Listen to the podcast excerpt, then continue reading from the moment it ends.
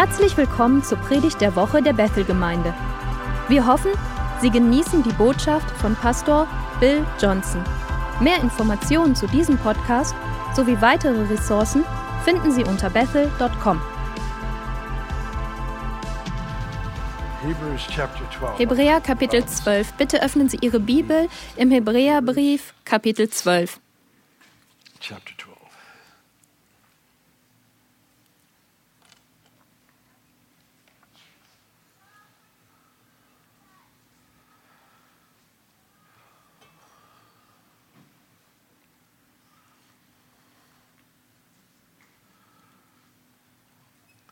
Die fünf unheimlichsten Menschen, die ich in meinem Leben getroffen habe, die furchterregendsten Menschen, die ich jemals getroffen habe, waren alle bitter.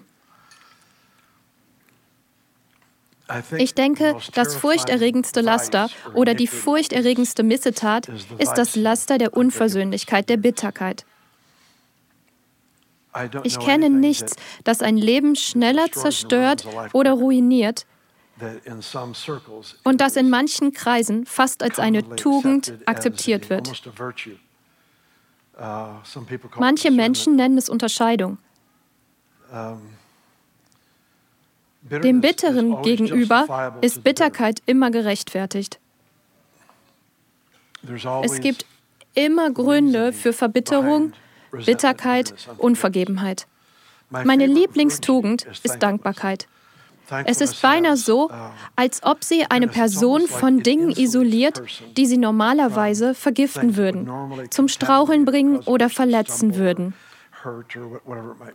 Was es auch sei, das bedeutet nicht, dass sie uns vor Schmerzen bewahrt. Sie behält uns in einem Platz, in dem wir gesund sind. Dankbarkeit ist so bizarr, dass man, um es in einem neutestamentlichen Kontext auszudrücken, essen kann, selbst wenn man von einem Nachbarn eingeladen wird, der seine Nahrung Dämonen anbietet. eine Mahlzeit, die dir möglicherweise Schaden zufügen konnte. Wenn du zu einem solchen Essen eingeladen wirst, ist es tatsächlich möglich, dieses Essen durch das Wort Gottes im Gebet zu heilen. Im Kontext von Gebet das Gebet der Dankbarkeit. Tatsächlich entgiftet Danksagung das, was gegen sie gerichtet wurde.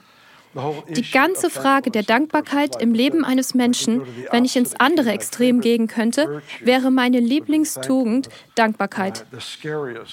Das gruseligste Laster oder Missetat ist Bitterkeit. Ich habe viele Jahre lang mit Menschen im pastoralen Dienst in der Seelsorge gearbeitet. Solche Sachen. Ich bin so froh, dass ich nicht mehr Seelsorge tätig bin. Danke, Jesus.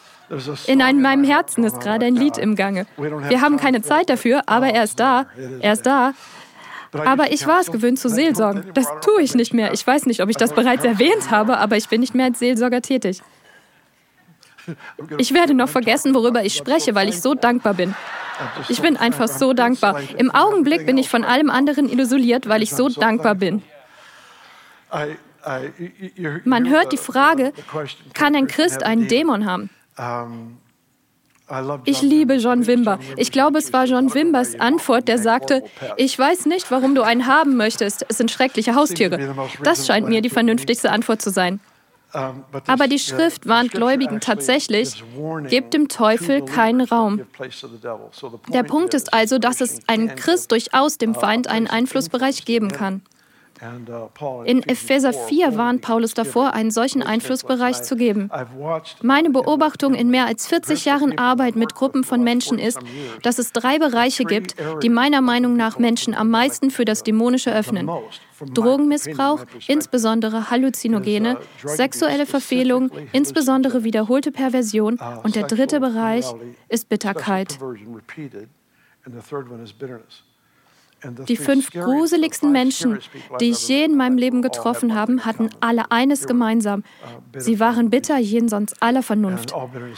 Alle Bitterkeit ist jenseits aller Vernunft, aber diese Menschen waren vom Geist der Bitterkeit besessen.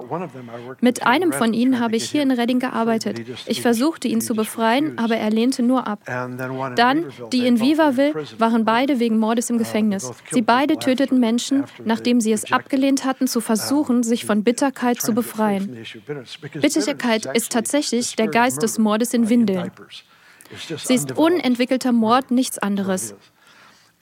Ob sie sich tatsächlich zu einer Gewalttat entwickelt oder nicht, ist nicht der Punkt. Es ist das, was im Herzen der Menschen passiert, die verbittert und unversöhnlich ist.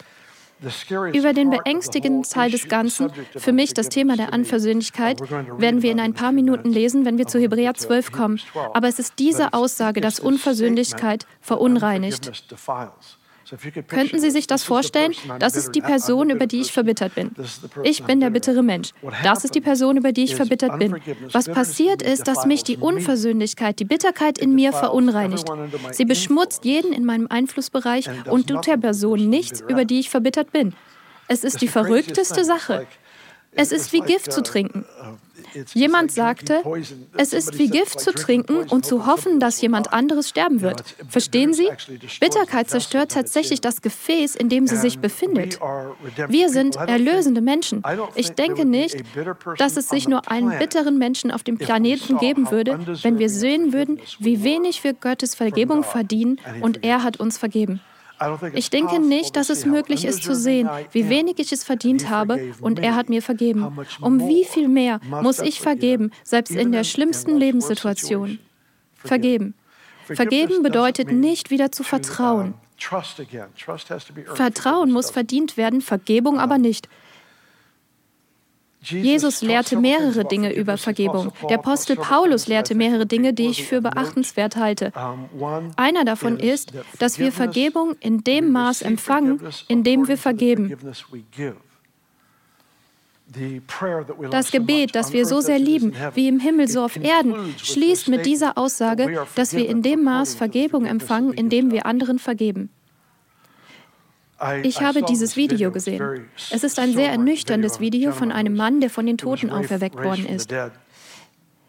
Er war völlig verängstigt von der Erfahrung, davon, wohin er unterwegs war. Diese Geschichte über diesen Mann, der von den Toten auferweckt worden war, er war so paranoid vor Konflikten. Ich meine das nicht im falschen Sinne. Ich möchte nur die Situation beschreiben. Er war in seinem Haus, als ein Streit zwischen zwei Familienmitgliedern entbrannte. Er ist wortwörtlich aufgestanden, losgerannt und hat sich im Badezimmer versteckt. Er würde sich verstecken, weil er die Auswirkung von Bitterkeit auf die Ewigkeit sah und es ihn so verängstigte, dass er weglief und sich versteckte. Und doch ist Bitterkeit etwas, in dem sich Menschen unentwegt aufhalten. Tatsächlich in dem politischen Konfliktthema, in dem wir derzeit leben, wird es gestärkt, hervorgehoben und betont. Wissen Sie, ich glaube, dass wir sagen, dass Gott nicht republikanisch, demokratisch, liberal, unabhängig oder sozialistisch ist. Wie auch immer Sie die Lücken füllen möchten. Ich verstehe das, das ist er nicht. Die Frage ist nicht, auf wessen Seite Gott ist. Die Frage ist, sind wir auf seiner Seite? Weil es Dinge gibt, die er verachtet und Dinge, die er liebt.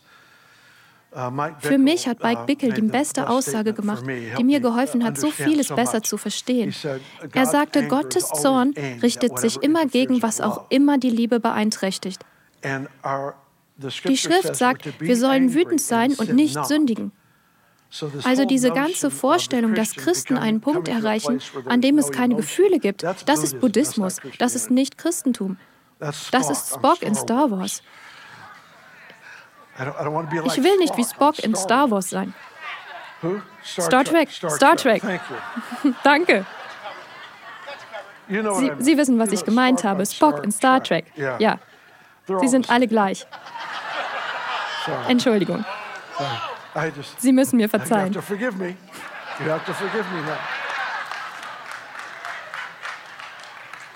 Glauben Sie mir, wenn es um Filme geht, habe ich schon viel schlimmere Fehler gemacht. Ich neige dazu zu vergessen. Ich sitze in United Airlines und starte einen Film. Wenn ich fünf Minuten durchhalte, ist das fast schon ein Wunder. Oh, was ist das für ein blöder Film? Ich schalte um. Das führt nirgendwo hin. Ich schalte um.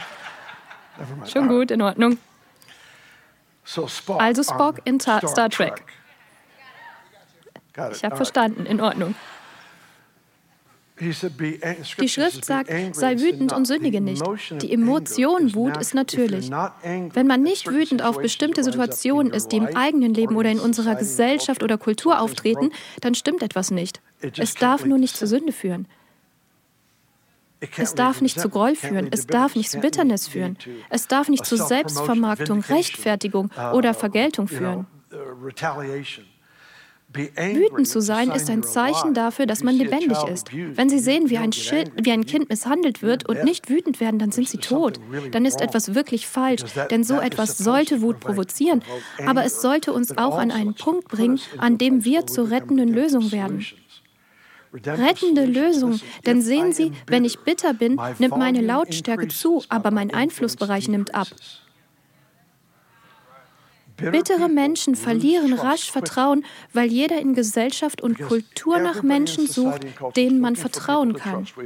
Wir wählen solche Politiker, wir wählen solche Maßnahmen, wir ziehen in eine solche Nachbarschaft, wir bringen unsere Kinder in eine solche Schule. Es ist immer ein Thema, einen Ort des Vertrauens zu finden, in dem wir uns unsere Zähne festbeißen können. Aber bittere Menschen sind nicht vertrauenswürdig. Also sagt er, sei wütend und sündige nicht. Aber dann schließt er diese Aussage in Epheser 4 an. Er sagt, sagt, sei wütend und sündige nicht, dann sagt er, lass die Sonne nicht untergehen über deinem Zorn. Also, hier ist der Deal. Wir beginnen unseren Tag mit dem, was Jesus uns gelehrte zu beten. Vater unser im Himmel, geheiligt werde dein Name. Dein Reich komme. Dein Wille geschehe, wie im Himmel so auf Erden. Unser tägliches Brot gib uns heute und vergib uns unsere Schuld, wie auch wir vergeben unseren Schuldigern. Was ist das? Am Beginn meines Tages bin ich beschlossen, erlösend zu leben, und noch bevor gegen mich gesündigt wurde, bin ich bereit zu vergeben. Es ist die Verpflichtung, das Leben eines verzeihenden Menschen zu leben. Das bedeutet nicht, dass Missbrauch nicht falsch ist. Auch nicht zu lügen, zu stehlen, irgendetwas von dem, was Ihnen oder mir angetan wird. Das bedeutet nicht, dass das okay ist. Das bedeutet nicht, dass diese Dinge in Ordnung sind. Was es bedeutet, ist, dass ich nicht zulasse, dass ich von den Sünden einer anderen Person kontrolliert werde. Ich werde nicht zulassen, dass mir ein Geist der Bitterkeit meine Gedanken und meine Gefühle diktiert. Ich werde über diese Umstände hinauswachsen, weil ich einen Beitrag zur Gesellschaft leisten werde. Was passiert, wenn ich von Bitterkeit erfüllt bin. Ich halte an der Vergangenheit fest. Wenn ich an der Vergangenheit festhalte, kann ich nicht an der Gegenwart dranbleiben und rettende Lösungen bringen. Es ist eines der Dinge, die der Feind benutzt, um uns davon abzuhalten, einen kreativen, positiven Einfluss auf unsere Kultur und Gesellschaft auszuüben. Es geht darum, uns in der Vergangenheit festzuhalten. Wenn ich an die Folgen von gestern gebunden bin, dann habe ich in Wirklichkeit meine Fähigkeit verloren, einen positiven Effekt auf die Welt um mich herum auszuüben. Also wir haben dieses Gebot, die Sonne nicht über unserem Zorn untergehen zu lassen. Hier ist ein weiteres. Johannes der uh, Täufer hat diese Aussage gemacht. Er sagt, bringt der Buße würdige Frucht bringt der Buße würdige Frucht. Es muss Beweise geben. Wenn wir spirituelle Realitäten geltend machen, dann müssen sie sich im Natürlichen messen lassen. Jesus sagte, wenn du sagst, dass du Gott liebst, den du nicht sehen kannst, und du hast deinen Bruder, den du sehen kannst, dann bist du ein Lügner. Denn wenn wir eine unsichtbare spirituelle Realität geltend machen, muss sie im Natürlichen messbar sein. Sie muss sich im Natürlichen niederschlagen. Sie muss eine Wirkung haben. Wenn ich zum Beispiel verbittert über jemanden bin und ihm verzeihe, dann muss sich mein Verhalten ihm gegenüber ändern. Nun, wie ich bereits sagte, das bedeutet nicht, dass wenn es sich um einen Missbrauch handelt, wenn Sie gestohlen haben oder was auch immer Sie getan haben, es bedeutet nicht, dass das Vertrauen wiederhergestellt wird. Es bedeutet nur, dass soweit es mich betrifft, ich in Frieden lebe und dass ich nicht durch den Umstand, dass ich verletzt wurde, missbraucht, was auch immer die Situation gewesen sein mag, kontrolliert oder manipuliert werde. Also wir haben diese Aufgabe, die Sonne nicht über unserem Zorn untergehen zu lassen. Also beginne ich meinen Tag als ein erlösend lebender Mensch. Heute habe ich mich festgelegt, noch bevor irgendetwas geschieht, was es auch sei, dass ich heute als Vergeber leben werde. Ich werde als Vergeber leben. Ich werde Menschen freilassen. Ich weigere mich, durch die Handlung anderer Menschen durch Butterkeit gebunden zu sein. Das ist Nummer eins. Aber dann werde ich dafür sorgen, dass ich am Ende des Tages die Sonne nicht über meinem Zorn untergehen lasse. Ich mag Frustration oder Wut erleben, weil passiert ist, was passiert ist. Dies war falsch, das war falsch. Aber ich werde nicht zulassen, dass es mich kontrolliert. Also am Ende des Tages muss ich sicherstellen, dass ich in Frieden schlafen gehe. Wenn ich das nicht tue, dann geht diese Form der Unvergebenheit unter die Haut. Es gärt. Es wird in meine Persönlichkeit eingeworben. Es wird in mein Bewusstsein, in mein Denken eingewoben. Es wird ein Bestandteil dessen, wer ich bin. Je länger ich es dort bleiben lasse, desto mehr beginnt es mich zu definieren. Jesus möchte, dass jeder Tag ein frischer Start für uns ist, einen echten Beitrag zu unserer Gesellschaft zu leisten. Das können wir nicht tun, wenn wir unter dem Einfluss von Bitterkeit sind. Ich erinnere mich, wie ich vor einigen Jahren jemanden in der Seelsorge hatte. Habe ich schon erwähnt, dass ich nicht mehr in der Seelsorge tätig bin? Oh. Lassen Sie uns einfach gleich jetzt ein Lied der Dankbarkeit singen. In meinem Herzen ist ein Lied. Ich möchte, dass Sie das wissen. Ich empfinde große Freude. Wie auch immer. Vor langer Zeit hatte ich dieses Ehepaar bei mir in der Seelsorge.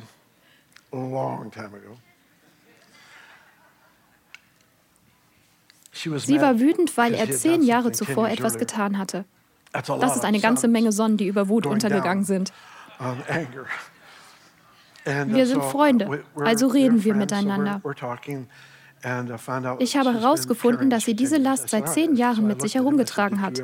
Ich sagte, in Ordnung, also sah ich ihn an und fragte ihn, hast du jemals um Vergebung gebeten für das, was du getan hast? Er sagte ja. Ich sagte, okay, wo sind die Beweise? Das war keine Anschuldigung, das klingt ziemlich scharf, aber es war nur im Gespräch, weil die Schrift sagt, bringt die Buße würdige Frucht. Wenn Ihre innere Entscheidung nicht Ihr Verhalten beeinflusst, haben Sie keinen Beweis dafür, dass Sie vergeben haben. Richtig? Wenn es das Verhalten nicht beeinflusst, dann ist es nur eine Philosophie. Er hat uns nicht zu einer Philosophie der Vergebung aufgerufen, er hat uns zu einem Lebensstil der Vergebung aufgerufen. Es muss durch Handlung bewiesen werden. Also fragte ich, hast du irgendwelche Beweise? Er sagte, nein, habe ich nicht. Ich sagte, okay, in Ordnung, lass uns nächste Woche wieder zusammenkommen und bring mir einfach ein paar Beweise. Eine Woche verging. Sie setzten sich hin und ich sah sie an. Ich sagte, gibt es irgendeinen Beweis? Sie sagte, nein. Ich sah ihn an. Ich sagte, hast du irgendeinen Beweis? Er sagt, ja. Er fing an aufzulisten und sie bekam große Augen. Und sie erkannte, dass sie das Problem geworden war. Er hat es verursacht, aber aufgrund von Bitterkeit hat sie es verlängert. Macht das Sinn? Lassen Sie mich das umformulieren. Ihre Bitterkeit, ihre Bitterkeit hat sie blind gemacht für die Realität seiner Buße. Sehen Sie, Bitterkeit verzerrt den Blick, die Perspektive. Sie verzerrt. Sie vergiftet unsere Sichtweise, nicht nur in Bezug auf die Situation oder die Person, die uns verletzt hat, sondern das Leben im Allgemeinen. Das Leben im Allgemeinen wird durch meine schmerzliche Vorgeschichte interpretiert. Nun also bin ich tatsächlich, selbst wenn ich mich nicht in Unvergebenheit befinde, wenn ich an diesen Dingen festgehalten habe, an diesen früheren Schmerzen, wenn ich an ihnen festgehalten habe, selbst wenn ich kein bitterer Mensch bin, sie prägen sie mich immer noch. Wie ich gegenwärtig gegenwärtige Situation sehe. Und damit wir jederzeit präsent sein können, damit wir in jedweder Situation uh, erlösend unterwegs sein können, darf das Gestern keinen nachhaltigen Einfluss auf mein Leben haben, abgesehen von dem, was Jesus getan hat. Zurück zur Geschichte. Also sagte ich, hast du irgendwelche Beweise? Er sagt ja. Er begann aufzulisten und sie erkannte, dass er recht hatte. Er hatte Beweise für seine Vergebung. Der Punkt ist, wenn man jemanden vergibt, dann wird das alleinige Annehmen einer Philosophie der Vergebung das Problem nicht lösen. Aber wenn es messbare Maßnahmen gibt, vielleicht, dass man sich einen Tag Zeit nimmt, um für die Person zu fasten und zu beten, vielleicht einen Anruf macht. Ich erinnere mich, dass ich spezifische Telefonate mit Personen führte, die mich richtig verletzt hatten. Ich rief sie an, um sie zu segnen oder zu ehren oder ihnen in irgendeiner Weise zu dienen. Das tat innerlich so weh, aber das Einzige, was weh tat, war der Teil, der eigentlich tot sein sollte. Also war es keine gute Sache. Beschützen Sie nicht, was tot sein sollte. Bringen Sie es unter den Gehorsam Christi. Bringen Sie es unter den Gehorsam, unter Gehorsamshandlungen. Also hier ist der Deal. Wenn ich dieser Person vergebe, dann brauche ich einige Verhaltensveränderungen. Nehmen Sie an, ich wurde vor 20 Jahren missbraucht. Sie sind tot. Nun kann ich nichts mehr mit Ihnen oder für Sie tun, aber wissen Sie, was ich tun könnte? Ich könnte um den Segen Gottes für Ihre Nachkommen beten es in irgendeiner Weise in eine Aktion umsetzen. Vielleicht lebt diese Person auf der anderen Seite des Planeten, aber sie kommen vor den Herrn und sagen, Gott, ich weiß, dass ich deine Vergebung nicht verdient habe und dennoch hast du mir vergeben. Ich bitte dich, dass du diesen Menschen, der mich verletzt hast, die gleiche Gnade erweist. Was ich in den letzten Monaten oder so angewöhnt habe, ist, dass Benny und ich gerne zusammen Abendmahl feiern. Ich habe das bereits mit Ihnen geteilt, zumindest mit einigen von Ihnen, aber es gefällt uns häufig miteinander Abend zu feiern. Beinahe jeden Tag. Tatsächlich habe ich es erst heute Morgen getan. Erik und ich kommen beide am frühen Morgen zusammen, von 5 bis 5.30 Uhr, um zu beten und uns auf den Tag vorzubereiten. Also ich mag es, alles fürs Abendmahl mitzubringen, damit ich es beim Gebet halten kann. Was ich tue, ist, dass ich für jedes Mitglied meiner Familie bete. Ich bekenne den Herrn. Durch seine Striemen ist uns Heilung geworden. Ich bete für diejenigen, die Wunder brauchen. Ich halte das Blut vor dem Herrn hoch. Ich verkünde, ich aber und mein Haus, wir wollen dem Herrn dienen. Ich erwähne jedes Familienmitglied. Ich bete für sie einzeln, individuell. Aber dann gehe ich dazu über, für diejenigen zu beten, die mit ihrem jeweiligen Dienst öffentlich Stellung gegen mich bezogen haben, Bücher gegen mich geschrieben haben oder Konferenzen Konferenzen durchführen, um uh, uns, um mir zu schaden. Uh, uh, Vielleicht zerreißen, kritisieren oder bemängeln sie ein Buch, das ich geschrieben habe. Was auch immer es sei, füllen Sie die Lücken. Sie haben öffentlich Positionen gegen mich bezogen, um sich mir entgegenzustellen. Sie fangen mich am Flughafen ab, an dem ich lande. Ich hatte bizarre Situationen. Protestbanner draußen vor dem Gebäude von Konferenzen, die ich machte. Das passiert nur, weil Sie mich nur so sehr lieben. Sie wissen es nur noch nicht. Jemand namens Chris war sauer, weil mein Name auf der Protesttafel stand und sein Name nicht. Er war ein wenig verärgert darüber, aber wie dem auch sei. Es gibt fünf Personen auf meiner Liste, drei davon sind weltweit bekannt, die diese Position eingenommen haben, sich mir entgegenzustellen. Man sollte niemals einen Diener gegenüber dem Herrn eines Dieners kritisieren. Ein Gläubiger hat niemals das Recht, einen anderen Gläubigen vor Gott anzuklagen. Dieses Recht haben wir nicht. Also was ich tue, ist, dass ich ihren Namen vor den Herrn bringe und ich bete. Heute Morgen betete ich, Gott, ich bete, dass es ihnen an nichts fehlt. Dass es ihnen an nichts fehlt, was sie im Leben brauchen, seien es Finanzen, sei es Kunst, seien es offene Türen, weil sie das Evangelium predigen.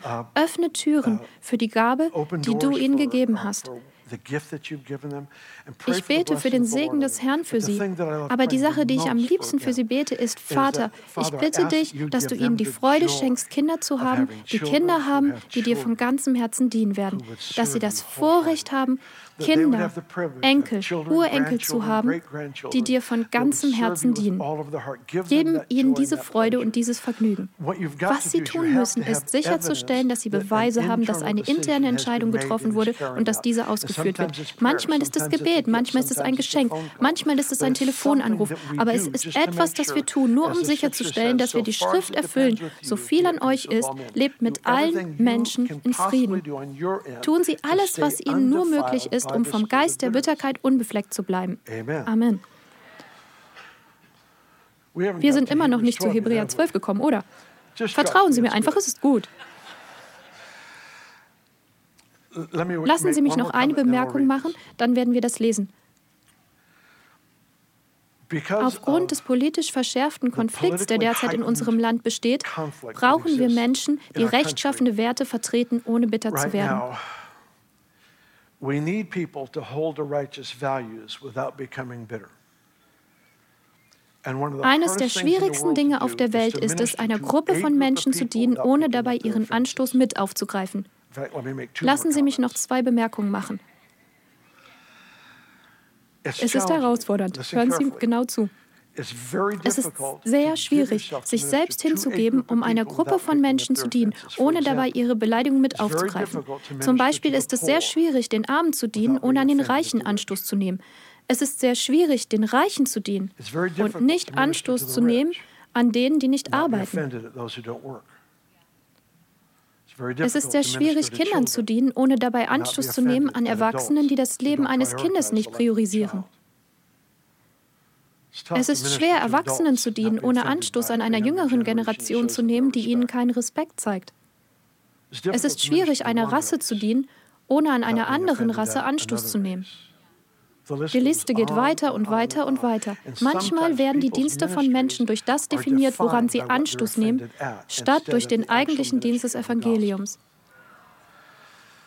Ich glaube, dass Gott sich um die Themen kümmert, die in jeder einzelnen der Nationen, die in diesem Raum vertreten sind, auf dem Spiel stehen. Er hat keine Meinungen. Er hat recht.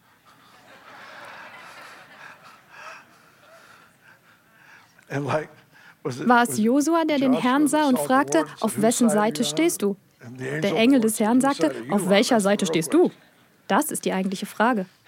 Allerdings denke ich nicht, dass sich der Feind bei vielen Themen dafür interessiert, was genau ihre Meinung ist, solange sie nur den Charakter Christi verlassen, um sie zu verteidigen.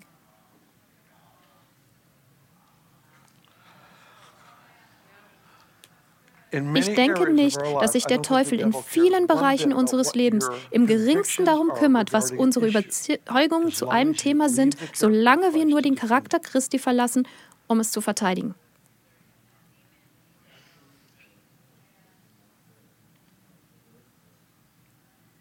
Hebräer 12. Geht es Ihnen gut?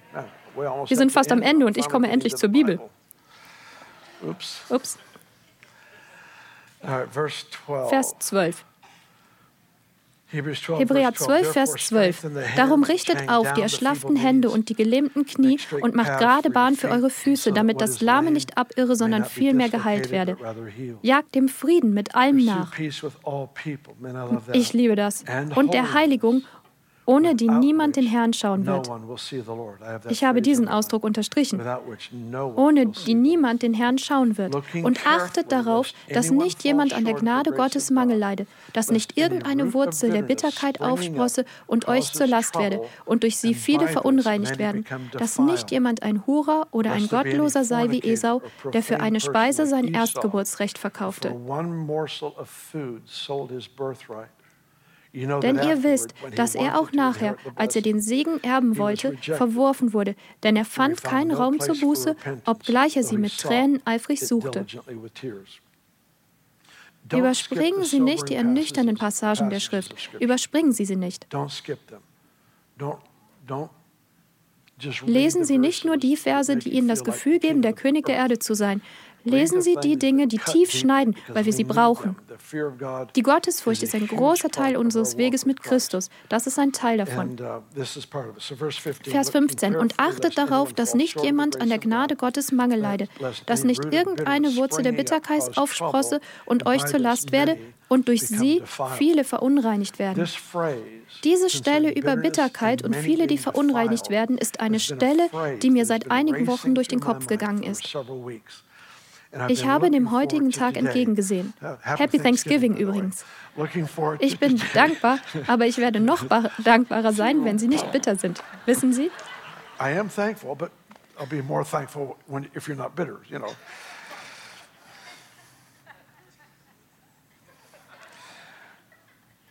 Das ist mir in den letzten Wochen durch meinen Kopf gegangen, weil ich die verunreinigende Wirkung von Bitterkeit von einer Person zu einer anderen Person spüren und sehen konnte.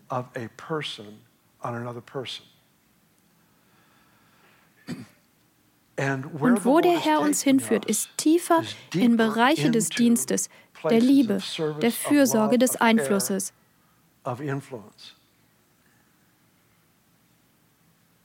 Aber wir können es nicht überleben, wenn wir nicht wissen, wie wir uns dem Anstoß der Menschen, die wir lieben und um die wir uns kümmern, widersetzen können.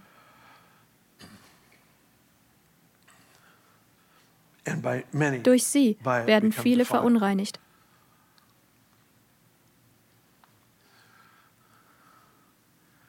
I was uh, ich habe gerade vor zwei Wochen mit ein paar uh, Freunden von mir gesprochen. Uh, wir konnten einige Zeit miteinander verbringen. Sie hatten eine Art Geburtstag oder Urlaubsversammlung. Ich kann mich gerade nicht erinnern, was es war. Uh, Etwas im Essen schmeckte nicht richtig. Alle machten einfach weiter und aßen es, obwohl es nicht richtig schmeckte. Dann ist es passiert. Jeder hat eine Lebensmittelvergiftung bekommen. Alle bis auf zwei Personen. Jeder, der dieses Zeug gegessen hat, hat eine Lebensmittelvergiftung uh, bekommen. Viele wurden verunreinigt. Wenn Sie die Mahlzeit der Kritik, der Anklage essen, bekommen Sie eine Lebensmittelvergiftung.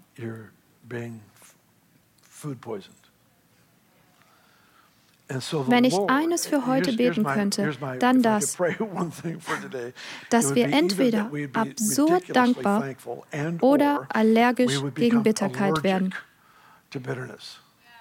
dass Nesselsucht ausbrechen würde oder etwas dergleichen, dass sie jucken, zu jucken anfangen würden.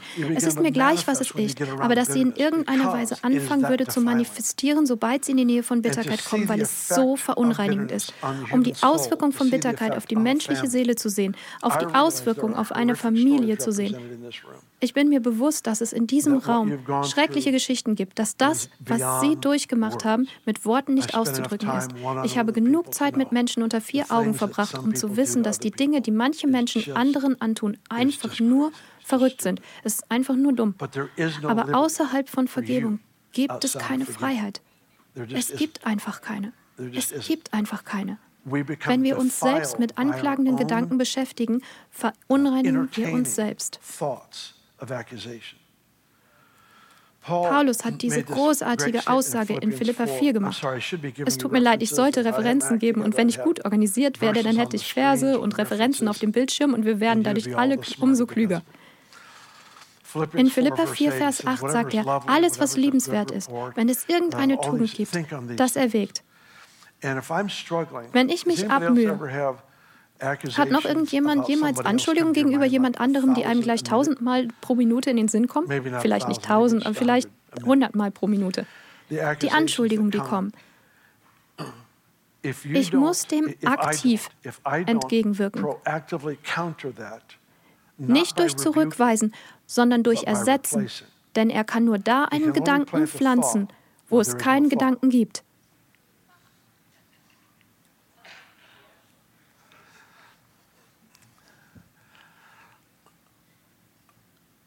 Ich habe Menschen, die mein Leben wirklich beeinflusst haben und nicht in einer positiven Weise. Und doch weiß ich, dass sie eine Beziehung zum Herrn haben. Was ich tun musste, war, an einen Ort zu kommen, an dem ich ganz real Christus in ihnen fürchte, sodass ich Ehrfurcht und Respekt ihnen gegenüber aufrechterhalten kann. Jesus hat sie erlöst. Er hat ihr Leben verändert. Er hat vergeben. Sie sind nicht perfekt, aber ich bin es auch nicht. Wir reiben uns aneinander in einer falschen Weise. Etwas passiert. Diese Gedanken bombardieren den Verstand. Wenn ich den Sieg nicht erringen kann, indem ich aggressiv für sie bete, nicht gegen sie, für sie, dann wende ich meine Aufmerksamkeit einfach meiner Frau zu. Denn sie ist alles, was in Philippa 4, Vers 8 steht. Sie ist lieblich, sie ist voller Tugend, sie ist alles, was dort aufgelistet wird. Also denke ich einfach nur an sie und werde auf der Stelle erlöst. Dann geht es mir gut. Also was auch immer bei Ihnen funktioniert, Sie können auch an meine Frau denken, wenn Sie wollen. Nur zu. Was ich mir nicht leisten kann, ist Zeit auf Gedanken zu verwenden, die das Potenzial haben, Wurzeln in mir zu schlagen und zu beeinflussen, wer ich bin. Hören Sie mir zu. Bittere Gedanken sind nicht in Ordnung. Sie sind nicht in Ordnung, weil es Gefangenschaft zu etwas weiterentwickelt, das uns zerstört. Ich sage das, weil ich bekümmert bin über das, was ich höre und sehe. Ich habe mir die Zeit genommen, darüber nachzudenken, was mit Menschen passiert ist, denen ich durch Seelsorge zu helfen versucht habe, die dann hingegangen sind und jemanden getötet haben. Verrücktes, verrücktes Zeug. Die zwei, die mir am meisten Angst eingeflößt haben, sind die zwei Menschen in einer Gemeinde, denen ich dienen würde. Sie waren einfach nur von Bitterkeit und Groll besessen. Sie konnten nicht vernünftig denken. Ich sehe das hier nicht. Aber ich weiß auch, dass Sie und ich aus dem gleichen Stoff gemacht sind.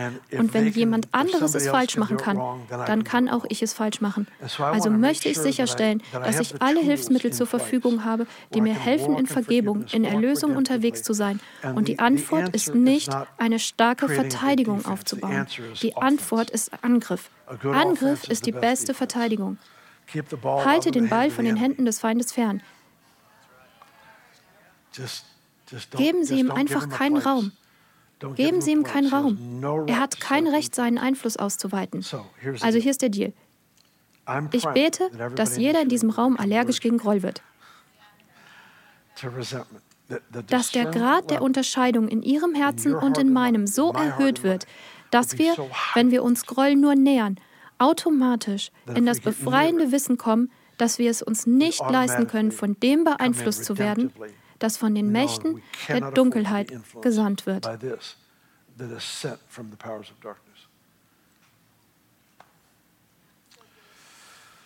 Ja.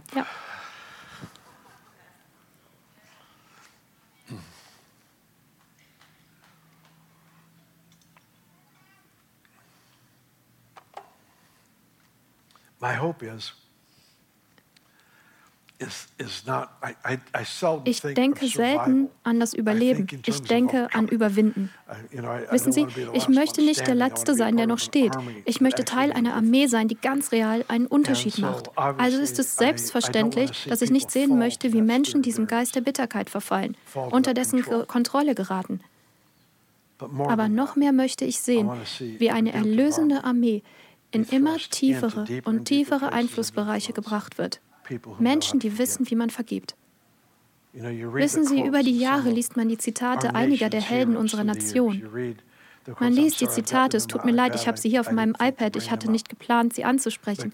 Die Zitate von Martin Luther King, einige seiner Aussagen über Vergebung, sehr tiefgreifende Aussagen.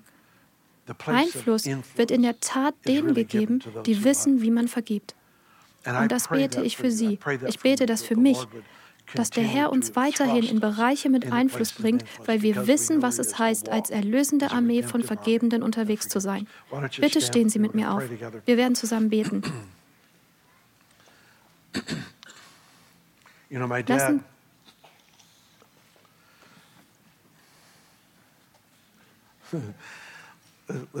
Lassen Sie uns einfach Folgendes tun. No one in here is bitter at anyone. Wir nehmen an, dass niemand in diesem Raum bitter auf irgendjemanden ist. Aber wenn sie es sind, käme Ihnen irgendjemand in den Sinn? Oh, that's so funny. Das ist so witzig. No, no one, no one, no one.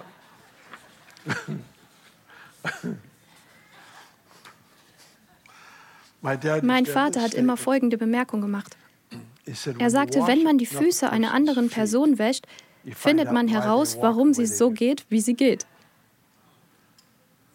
Da sind Menschen, an denen sie Anstoß genommen haben, an denen sie nicht Anstoß genommen hätten, wenn sie ihre Füße gewaschen und herausgefunden hätten, oh, deswegen humpeln sie so, wie sie es tun. Ah, das macht Sinn.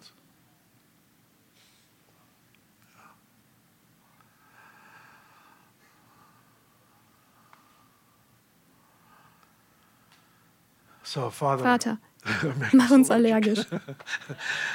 Lass sich gerade jetzt hier Allergien im Raum verbreiten in Jesu Namen. Sie verstehen, was ich meine, oder?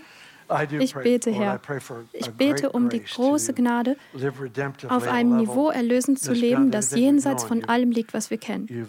Du hast sozusagen den Schleier gelüftet. Du hast uns Einflussbereiche gegeben, um zu dienen und zu lieben. Ich bitte dich nur, Gott, gib uns Unterscheidungsvermögen. Gib uns die Gnade, in jedem Umfeld in der Lage zu sein, ein Einfluss der Vergebung zu sein. In Jesu Namen. Vielen Dank fürs Hören der Predigt der Woche. Dieser wöchentliche Podcast wird in verschiedene Sprachen übersetzt. Bitte besuchen Sie podcasts.ibethel.org.